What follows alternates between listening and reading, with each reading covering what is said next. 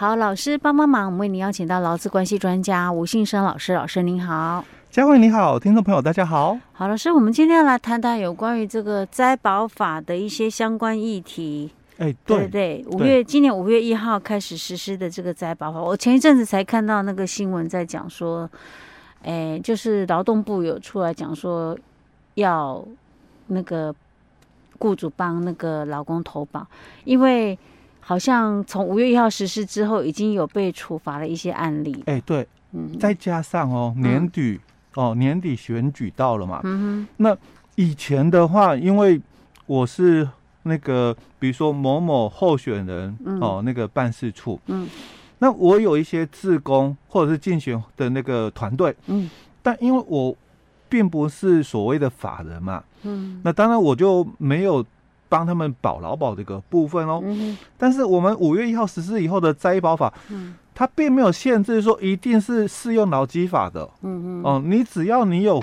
这个雇佣人，嗯，哦，你就必须帮他保这个职灾保险，是，所以包括就是很多的家庭帮佣，嗯、哦，像以前我们的这个外籍的这个帮佣嘛，嗯，可能自然人雇主他只要帮他保健保哦，嗯，但灾保法之后说。也要保职灾保险。是，老师，我其实我觉得可以这样讲了，就是你只要有付钱给对方，他帮你做事，你有付钱给对方，嗯、你就要帮他保。哎、欸，可以这么说，简单说的话，对，嗯、因为他并不限制说你要是用劳基法。之前我们在这个谈灾保法的时候，嗯、哦，我们就提到第十条的规定里面，嗯，他就。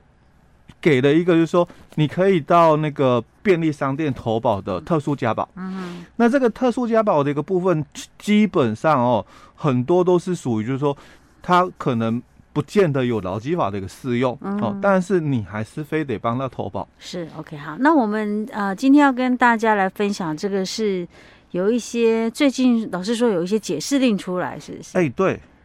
而且这个解释令是我非常很在意，因为以前哦，嗯、我我在看这个摘保法的时候，我就一直很在意，就是说，其实跟我们的劳保确实它是一个很大的一个冲突，因为毕竟我们的劳保它有所谓的五人以上跟四人以下的一个区隔。嗯，那你是这个小公司嘛，我才三个员工，对，那你的这个劳保哦，你要问过员工的意愿之后，他要在你公司投劳保。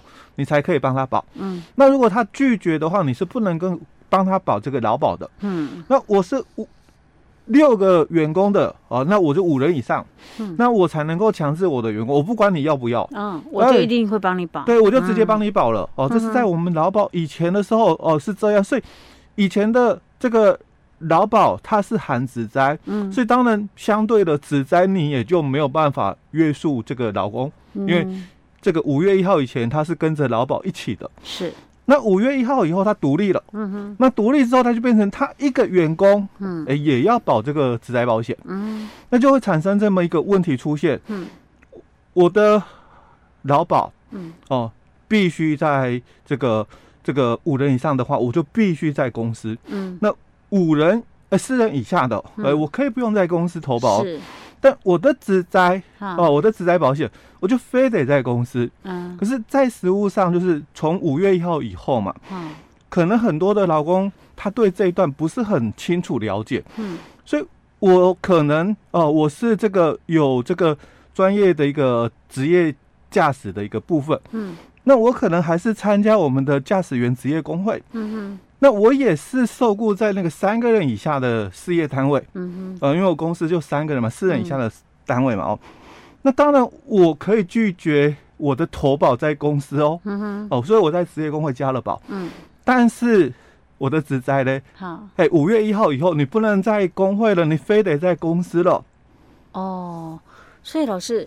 假设以这种状况，他可能五月一号以前他的劳保都是在工会保，那当然因为以前劳保包含职灾嘛，嗯，所以就是在工会保，嗯，那五月一号以后，假设是刚刚老师讲的这种状况，变成他的职灾保险部分要独立出来，对，就改到公司去保，对，但是他的劳保还是可以在职业工会保，对，那因为这个在一百年的时候，嗯、我们的这个劳保，嗯，它是同意双保的啦，嗯，所以。很多的这个老公朋友，嗯，他就变成说，我就双保嘛，嗯，我工会也保，我公司也保，我双保。哦，那这个双保的一个情形，到五月一号，嗯，衍生的一个问题就是，那发生事情的话嘛，嗯，然后这个保险给付，嗯，哦，保险劳保局了哦，嗯，他到底怎么的这个判定，怎么给法？嗯哼，那甚至有些哦，他因为这个。没有在公司加保，嗯，但是他是确实啦，哦，嗯、也有在公司工作，嗯，哦，那像有些可能就是可能临时打工性质的，嗯，那我可能短期的一个打工的一个部分哦，那我我现在在工厂哦工作受了伤，嗯，那因为我我可能哦。就是人家讲的说无无一定雇主，嗯，好，之前我们在节目里面也讲过，无一定雇主的观念一定要清楚。哦。嗯，好，那假设啦，我们模糊了，不是很了解，嗯，好，那我我因因为我无一定雇主啊，所以我也是嘛，在我的工会投保，可我现在发生事故，嗯，都是在那个工厂哦公司发生的，是。好，那这个职灾保险的给付哦该怎么？认定哦，因为之前我们在节目里面也谈论过，其实很多的一个问题在。嗯哼哼。那后续哦，这个相关的一些解释令哦，都陆续出来。是。哎，所以老师，我们今天讲的就是这种的嘛？以哎，对，我们刚刚讲的那种像那种职业驾驶哈。哎，对，我们先谈这个哦，职业驾驶的部分哦，因为他先就用这个例子来。哎，对他先提到了就是这个。解释令哦，嗯，六月一号的哦，解释令，他就谈到了有关这个雇佣未满五个人的哦，就四人以下的公司哦，那像这样的一个员工，嗯，他可能选择我不在你公司嘛，嗯哼，哦，保劳保哦，是，所以我在工会了，嗯，但是那是五月一号以前，嗯，那五月一号以后，我我的。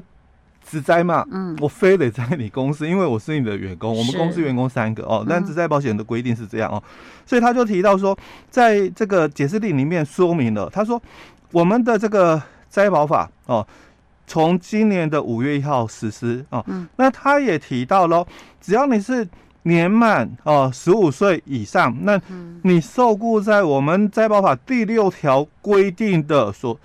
登登记的这个哦，有登记的这个雇主，嗯，那基本上你就应该以你的这个雇主哦为投保单位参加职灾保险，嗯，那另外他也说到，就是说第七条也有规定了，说你年满这个十五岁以上，无一定雇主或者是自营作业者，那你可以在你的职业工会哦，那你参加他做会员，那你也可以以你所属的团体为投保单位，嗯，那就我们讲你在工会保这个。职灾保险哦，那基本上这两个哦，嗯，它都是强制投保单位，嗯，哦，不会说像以前我们在劳保的时候，哎，你你是自愿的吗？还是你是强制的？哦，那就有一个就是说等级上的一个落差。嗯，可是今天我在这个灾保法里面，我们两个都是属于强制投保单位喽。嗯，那没有像这个健保说，哎，我是。公司是第一类的那个投保单位，嗯，职业工会是第二类投保单位，所以我应该在公司保健保哦。我我们的灾保法没有这个像健保这样的一个等级的一个区隔，嗯，那所以两个我都可以保哦。所以解释令里面就提到了说，那另外哦，假如你是第十条第一项规定的哦，那你是这个第六条到第九条。这个规定以外的这个受雇员工，或者是你是实际从事劳动的一个人员，那你可以哦，所以他这里就不是强制的一个规定。他说你可以选择啦，呃，你要在你的这个公司这边来加保哦，或者是你自己哦本人哦办理参加这个本保险，那并不是强制哦，并不是强制。好，那所以他又提到了说，解释令里面提到。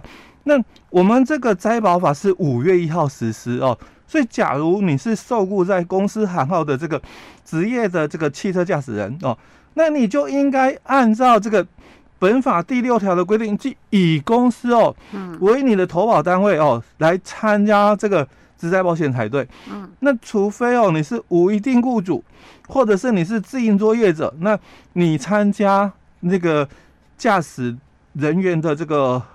职业工会哦，那你们才是在工会这边哦来投这个职灾保险。那至于哦，你是靠行的这个驾驶人哦，跟这个公司哦，货运公司哦所雇佣的一个员工哦，嗯，那你也可以哦，或者是哦，他讲哦，你是靠行的人，你靠行在货运公司哦，嗯，那你可能你也请了人，嗯。啊，我我我可能我自己跑嘛，嗯。哦，但我也有，但我有可能是我靠行，但是我是请别人来做。哎，也也有可能哦，因为不是全部都我跑嘛，一台车子哦，那很贵嘛，哦，那可能我我也想要休息，对吧？所以我也找了人哦。跟我一起跑我这一台车哦，好，那他说那就是你自己雇的员员工了哦，嗯，那就可以依照本法第十条哦的一个规定哦，嗯，那由雇主哦，就自然人雇主哦来办理参加这个职灾保险哦，所以他讲之前的一些解释，当然五月一号以后废止适用，但你要先记得哦，我们在节目里面一直强调过的就是灾保法的第六条，它所讲的强制投保，嗯，他一直强调的就是说。假如你是受雇，嗯，哦，你是受雇哦，所以你是受雇在这个有登记的公司行号，那你就是在公司投保，哦，这是第六第六条里面规定的很清楚，而且他在细则里面也列举了有很多的情形哦。那我们之前节目也分享过，大概蛮多种哦，十种左右。那里面有适用脑机法的行行业别，也有。没有适用行脑机法的行业别，那只要你是受雇这个公司嘛，你就应该哦，在这个公司保这个职灾保险。好，那他也提到了哦，那另外当然第六条里面哦也有，就是说你是这个准用这个规定哦来参加这个保险哦，就是自愿加保的。那他就提到了这个技术生啊、养成工啊。见习生等等这种或者建教生的哦，那他是这个准用这个这个第六条的一个规定哦来加保。那我们来看第七条里面哦，第七条它主要就提到了，你是自营作业者，或者是你是无一定雇主的，你你才是哦在你的工会哦来加这个职灾保险。那我们。之前在节目也说过，你要很清楚是，你你到底属不属于哦这个无一定雇主，因为自营作业者比较没问题。那无一定雇主大家容易误会，嗯、因为我一年换了二十四个老板，嗯、你很多人就会以认为嘛，是是无一定雇主，哎，我无一定雇主，嗯、其实是你自己选择你要换老板，嗯。呃，所以你在这家公司做了两个礼拜，你不做了，你又换了一个新的公司嘛。嗯。但是你在这两个礼拜的时候，我还是有雇主啊。你是有一定雇主的嘛？嗯哼。那其实无一定雇主是今天谁会找我上班？不知道，因为我是被点工的。嗯。哦，我是被点工的。那今天谁会打电话给我说：“哎，我这边有缺人，你赶来帮我支援一下。”哦，那这个才叫做无一定雇主嘛。那如果我在这边工作个两个礼拜，我就不做了。我一年换了二十四个老板，那不能讲你叫无一定雇主啦。嗯哼。哦，你还是有一定雇主在这两个礼拜内的哦，所以一定要很清楚，就是什么叫做无一定雇主的一个样态哦。觉得我现在头好痛啊。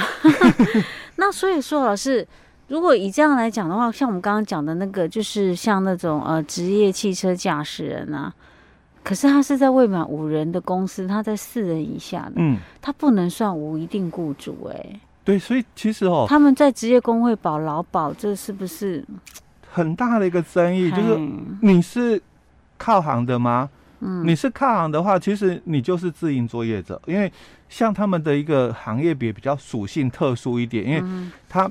买车的话哦，要有这个停放的一个场地、嗯、哼哦，但一般自然人很难有，嗯、所以他就是靠行哦。但是他还是只是要，主要是还是做自己的生意，欸、自己招揽自己去做。对，没错。他只是用个名义而已。欸、对，没错。OK，所以他不能算是那一家货运公司的员工，员工不能这样讲。哎、欸，对对对。好，所以这个是呃。